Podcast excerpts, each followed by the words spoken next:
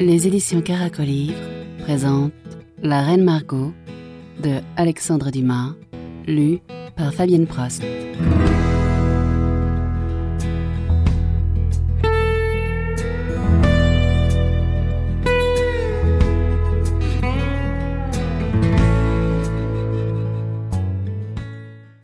Chapitre 4 La soirée du 24 août 1572 Notre lecteur n'a pas oublié que dans le chapitre précédent, il a été question d'un gentilhomme nommé La Mole, attendu avec quelque impatience par Henri de Navarre.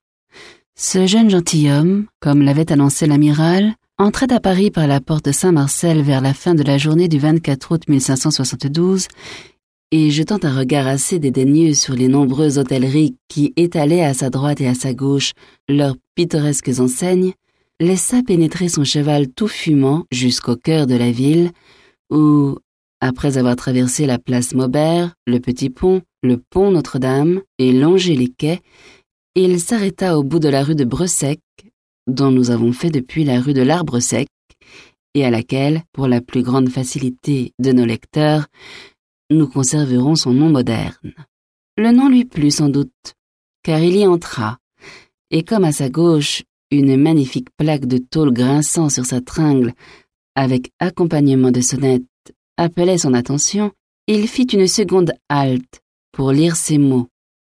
À la belle étoile, écrit en légende, sous une peinture qui représentait le simulacre le plus flatteur pour un voyageur affamé. C'était une volaille rôtissant au milieu d'un ciel noir, tandis qu'un homme à manteau rouge tendait vers cet astre d'une nouvelle espèce ses bras, sa bourse et ses vœux. Voilà, se dit le gentilhomme, une auberge qui s'annonce bien, et l'hôte qui la tient doit être sur mon âme un ingénieux compère. J'ai toujours entendu dire que la rue de l'Arbre Sec était dans le quartier du Louvre, et pour peu que l'établissement réponde à l'enseigne, je serai à merveille ici. Pendant que le nouveau venu se débitait à lui-même ses monologues, un autre cavalier, entré par l'autre bout de la rue, c'est-à-dire par la rue Saint-Honoré, s'arrêtait et demeurait aussi en extase devant l'enseigne de la Belle Étoile. Celui des deux que nous connaissons, de nom du moins, montait un cheval blanc de race espagnole et était vêtu d'un pourpoint noir garni de jais. Son manteau était de velours violet foncé. Il portait des bottes de cuir noir une épée à poignée de fer ciselée et un poignard pareil. Maintenant, si nous passons de son costume à son visage, nous dirons que c'était un homme de 24 à 25 ans, au teint basané, aux yeux bleus, à la fine moustache, aux dents éclatantes, qui semblaient éclairer sa figure lorsque s'ouvrait, pour sourire d'un sourire doux et mélancolique, une bouche d'une forme exquise et de la plus parfaite distinction. Quant au second voyageur, il formait avec le premier venu un contraste complet. Sous son chapeau, à bord retroussé, apparaissaient, riches et crépus, des cheveux plutôt roux que blonds. Sous ses cheveux, un œil gris brillait à la moindre contrariété d'un feu si resplendissant qu'on eût dit alors un œil noir. Le reste du visage se composait d'un teint rosé, d'une lèvre mince, surmontée d'une moustache fauve et de dents admirables.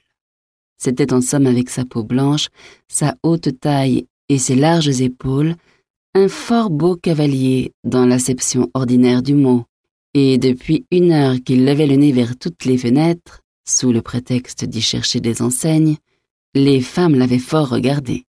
Quant aux hommes, qui avaient peut-être éprouvé quelque envie de rire en voyant son manteau étriqué, ses choses collantes et ses bottes d'une forme antique, ils avaient achevé ce rire Commencez par un Dieu vous garde des plus gracieux, à l'examen de cette physionomie qui prenait en une minute dix expressions différentes, sauf toutefois l'expression bienveillante qui caractérise toujours la figure du provincial embarrassé. Ce fut lui qui s'adressa le premier à l'autre gentilhomme qui, ainsi que nous l'avons dit, regardait l'hôtellerie de la Belle Étoile. Mordi, monsieur, dit-il, avec cet horrible accent de la montagne, qui ferait au premier mot reconnaître un pied monté entre cent étrangers. Ne sommes-nous pas ici près du Louvre? En tout cas, je crois que vous avez eu même goût que moi. C'est flatteur pour ma seigneurie. Monsieur, répondit l'autre, avec un accent provençal qui ne le cédait en rien à l'accent piémontais de son compagnon. Je crois en effet que cette hôtellerie est près du Louvre. Cependant, je me demande encore si j'aurai l'honneur d'avoir été de votre avis. Je me consulte. Vous n'êtes pas décidé, monsieur. La maison est flatteuse pourtant. Après cela, peut-être, me suis-je laissé tenter par votre présence. Avouez néanmoins que voilà une jolie peinture. Oh, sans doute, mais c'est justement ce qui me fait douter de la réalité. Paris est plein de pipeurs, m'a-t-on dit, et l'on pipe avec une enseigne aussi bien qu'avec autre chose. Mordi, monsieur, reprit le Piémontais, je ne m'inquiète pas de la piperie, moi. Et si l'hôte me fournit une volaille moins bien rôtie que celle de son enseigne, je le mets à la broche lui-même, et je ne le quitte pas qu'il ne soit convenablement rissolé. Entrons, monsieur. Vous achevez de me décider, dit le Provençal en riant. Montrez-moi donc le chemin, monsieur, je vous prie. Oh, monsieur, sur mon âme, je n'en ferai rien, car je ne suis que votre humble serviteur, le comte Hannibal de Coconas. Et moi, monsieur, je ne suis que le comte Joseph Hyacinthe Boniface de l'Irak de la Mole, tout à votre service.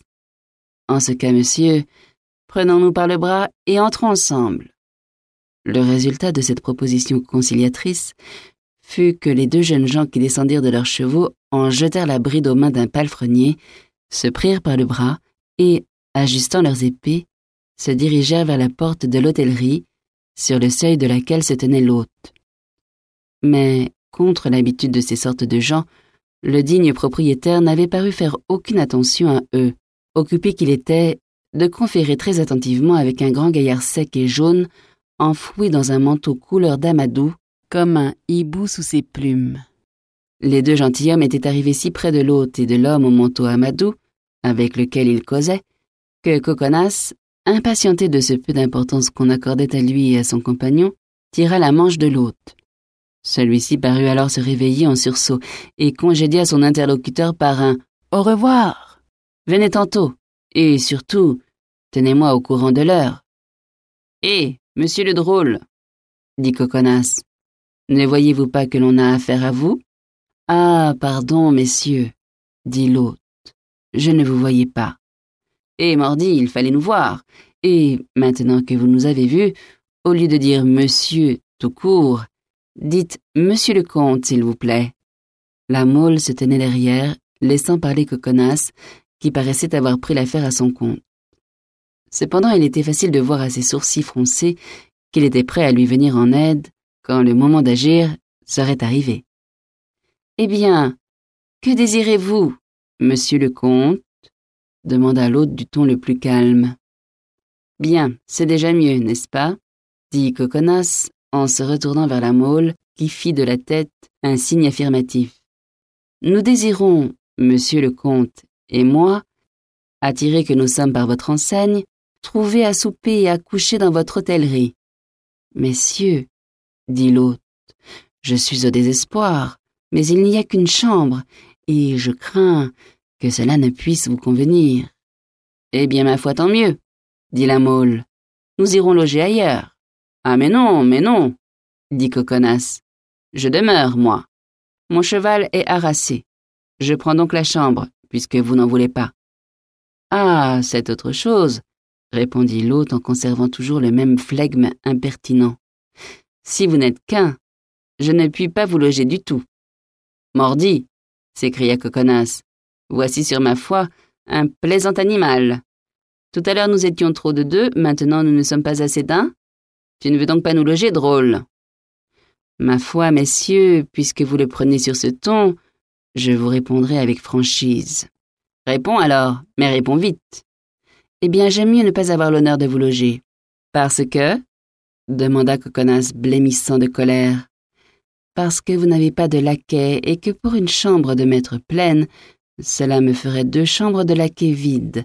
Or, si je vous donne la chambre de maître, je risque fort de ne pas louer les autres. Monsieur de la Mole, dit Coconas en se retournant, ne vous semble-t-il pas comme moi que nous allons massacrer ce gaillard-là? Mais c'est faisable, dit la Mole en se préparant, comme son compagnon, à rouer l'hôtelier de coups de fouet. Mais malgré cette double démonstration qui n'avait rien de bien rassurant de la part de deux gentilshommes qui paraissaient si déterminés, L'hôtelier ne s'étonna point et se contentant de reculer d'un pas afin d'être chez lui. On voit, dit-il en goguenardant, que ces messieurs arrivent de province. À Paris, la mode est passée de massacrer les aubergistes qui refusent de louer leurs chambres. Ce sont les grands seigneurs qu'on massacre, et non les bourgeois. Et si vous criez trop fort, je vais appeler mes voisins, de sorte que ce sera vous qui serez roués de coups. Traitement tout à fait indigne de deux gentilshommes. Mais ils se moquent de nous s'écria Coconas, exaspéré. Mordi. Grégoire, mon arquebuse, dit l'hôte en s'adressant au valet du même ton qu'il eût dit un siège à ces messieurs. Tripé del papa, hurla Coconas en tirant son épée. Mais échauffez-vous donc, monsieur de la Mole. Non pas, s'il vous plaît, non pas. Car tandis que nous nous échaufferons, le souper refroidira, lui. Comment? Vous trouvez? s'écria Coconas. Je trouve que monsieur de la Belle Étoile a raison. Seulement, il sait mal prendre ses voyageurs, surtout quand ces voyageurs sont des gentilshommes. Au lieu de nous dire brutalement Messieurs, je ne veux pas de vous, il aurait mieux fait de nous dire avec politesse Entrez, messieurs, quitte à mettre sur son mémoire Chambre de maître, tant, chambre de laquais, tant, attendu que si nous n'avons pas de laquais, nous comptons en prendre. Et ce disant, la Mole écarta doucement l'hôtelier, qui étendait déjà la main vers son arquebuse, fit passer Coconas et entra derrière lui dans la maison. N'importe, dit Coconas. J'ai bien de la peine à remettre mon épée dans le fourreau avant de m'être assuré qu'elle pique aussi bien que les lardoirs de ce gaillard-là. Patience, mon cher compagnon, dit la Mole. Patience. Toutes les auberges sont pleines de gentilshommes attirés à Paris pour les fêtes du mariage ou pour la guerre prochaine de Flandre, nous ne trouverions plus d'autres logis. Et puis, c'est peut-être la coutume à Paris de recevoir ainsi les étrangers qui y arrivent. Mordi comme vous êtes patient, murmura Coconas en tortillant de rage sa moustache rouge et en foudroyant l'hôte de ses regards. Mais que le coquin prenne garde à lui. Si sa cuisine est mauvaise, si son lit est dur, si son vin n'a pas trois ans de bouteille, si son valet n'est pas souple comme un jonc, là, là, là, mon gentilhomme, fit l'hôte en aiguisant sur un repasse-par le couteau de sa ceinture. Là, tranquillisez-vous, vous êtes en pays de cocagne. Puis tout bas, et en secouant la tête. C'est quelque guenot, murmura-t-il. Les traîtres sont si insolents depuis le mariage de leur béarnais avec mademoiselle Margot. Puis avec un sourire qui eût fait frissonner ses hôtes s'il l'avait vu, il ajouta Eh, eh ce serait drôle qu'il me fût justement tombé des huguenots ici et que. Ça Souperons-nous demanda aigrement Coconas, interrompant les apartés de son hôte. Mais comme il vous plaira, monsieur, répondit celui-ci, radouci sans doute par la dernière pensée qui lui était venue. Eh bien, il nous plaît, et promptement, répondit Coconas. Puis, se retournant vers la Mole. Ça, monsieur le comte, tandis que l'on nous prépare notre chambre, dites-moi, est-ce que par hasard, vous avez trouvé Paris une ville gaie, vous? Ma foi non, dit la Mole. Il me semble n'y avoir vu encore que des visages effarouchés ou rébarbatifs. Peut-être aussi les Parisiens ont-ils peur de l'orage. Voyez comme le ciel est noir et comme l'air est lourd. Dites-moi, comte, vous cherchez le Louvre, n'est-ce pas? Et vous aussi, je crois, monsieur de Coconas. Eh bien, si vous voulez, nous le chercherons ensemble. Hein fit la Mole. N'est-il pas un peu tard pour sortir? Tard ou non, il faut que je sorte. Mes ordres sont précis. Arriver au plus vite à Paris et, aussitôt arrivé, communiquer avec le duc de Guise. À ce nom du duc de Guise, l'hôte s'approcha, fort attentif. Il me semble que ce maraud nous écoute, dit Coconas, qui, en sa qualité de piémontais, était fort rancunier et qui ne pouvait passer au maître de la Belle Étoile la façon peu civile dont il recevait les voyageurs. Oui, messieurs, je vous écoute, dit celui-ci en mettant la main à son bonnet, mais pour vous servir.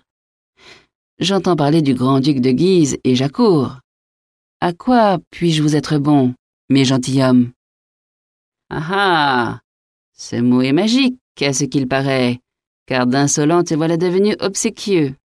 Mardi, maître, maître, comment t'appelles-tu? Maître La Hurière, répondit l'hôte, s'inclinant. Eh bien, maître La Hurière, crois-tu que mon bras soit moins lourd que celui de monsieur le duc de Guise, qui a le privilège de te rendre si poli? Non, monsieur le comte, mais il est moins long, répliqua la Hurière. D'ailleurs, ajouta-t-il, il faut vous dire que ce grand Henri est notre idole, à nous autres Parisiens. Quel Henri? demanda la moule. Il me semble qu'il n'y en a qu'un, dit l'aubergiste. Pardon, mon ami, il y en a encore un autre dont je vous invite à ne pas dire de mal. C'est Henri de Navarre, sans compter Henri de Condé, qui a bien aussi son mérite. Cela je ne les connais pas, répondit l'hôte. Oui, mais moi je les connais, dit la Mole.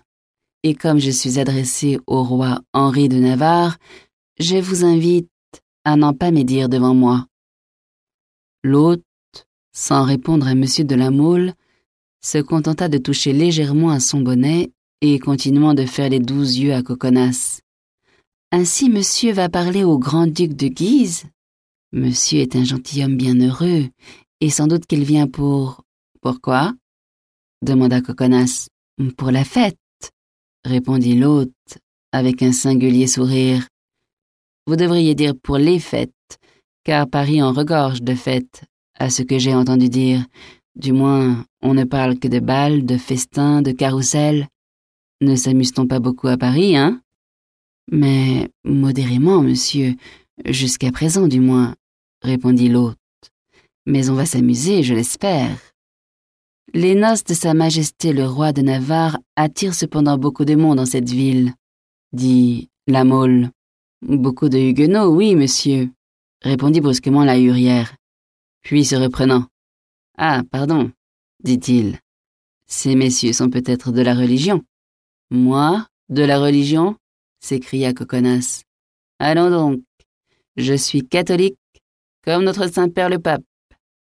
La hurière se retourna vers la Mole comme pour l'interroger, mais ou la Mole ne comprit pas son regard, ou il ne jugea point à propos d'y répondre autrement que par une autre question. Si vous ne connaissez point Sa Majesté le roi de Navarre, maître la hurière, dit-il, peut-être connaissez-vous Monsieur l'amiral. J'ai entendu dire que Monsieur l'amiral jouissait de quelques faveurs à la cour, et comme je lui étais recommandé, je désirerais, si son adresse ne vous écorche pas la bouche, savoir où il loge. Il logeait rue de Béthisy, monsieur, ici à droite, répondit l'hôte, avec une satisfaction intérieure qui ne put s'empêcher de devenir extérieure. Comment Il logeait? demanda la Mole. Est-il donc déménagé? Oui, de ce monde peut-être. Qu'est-ce à dire? s'écrièrent ensemble les deux gentilshommes. L'amiral déménagé de ce monde? Quoi, monsieur de Coconas poursuivit l'hôte, avec un malin sourire. Vous êtes de ceux de Guise, et vous ignorez cela. Quoi, cela? Qu'avant-hier, en passant sur la place Saint-Germain-l'Auxerrois, devant la maison du chanoine Pierre Pile, l'amiral a reçu un coup d'arquebuse. Et il est tué? s'écria la Mole. Non, le coup lui a seulement cassé le bras et coupé deux doigts, mais on espère que les balles étaient empoisonnées. Comment? Misérable s'écria la Mole. On espère? Je veux dire qu'on croit, reprit l'hôte. Ne nous fâchons pas pour un mot. La langue m'a fourché. Et maître la hurière, tournant le dos à la Mole, tira la langue à Coconas de la façon la plus goguenarde, accompagnant ce geste d'un coup d'œil d'intelligence. En vérité, dit Coconas, rayonnant. En vérité, murmura la Mole avec une stupéfaction douloureuse. C'est comme j'ai l'honneur de vous le dire, messieurs, répondit l'hôte. En ce cas, dit la Mole, je vais au Louvre sans perdre un moment. Y trouverai-je le roi Henri? C'est possible, puisqu'il y loge. Et moi aussi je vais au Louvre, dit Coconas. Y trouverai-je le duc de Guise? C'est probable, car je viens de le voir passer il n'y a qu'un instant, avec deux cents gentilshommes. Alors venez, monsieur de Coconas, dit la Mole. Je vous suis, monsieur, dit Coconas. Mais votre souper, mes gentilshommes demanda maître la hurière. Ah, dit la Mole, je souperai peut-être chez le roi de Navarre. Et moi, chez le duc de Guise, dit Coconas. Et moi, dit l'hôte, après avoir suivi des yeux les deux gentilshommes qui prenaient le chemin du Louvre. Moi, je vais fourbir ma salade, emmécher mon arquebuse et affiler ma pertuisane. On ne sait pas ce qui peut arriver. Si vous avez aimé ce podcast, partagez-le, abonnez-vous, laissez des commentaires, etc. Il ne sera pérenne que s'il atteint une certaine audience. Il est disponible sur toutes les plateformes de podcast, Apple Podcasts, Spotify, Deezer, etc. Si vous souhaitez contribuer financièrement à ce podcast, il y a une cagnotte Ulule. Le lien est dans l'intro.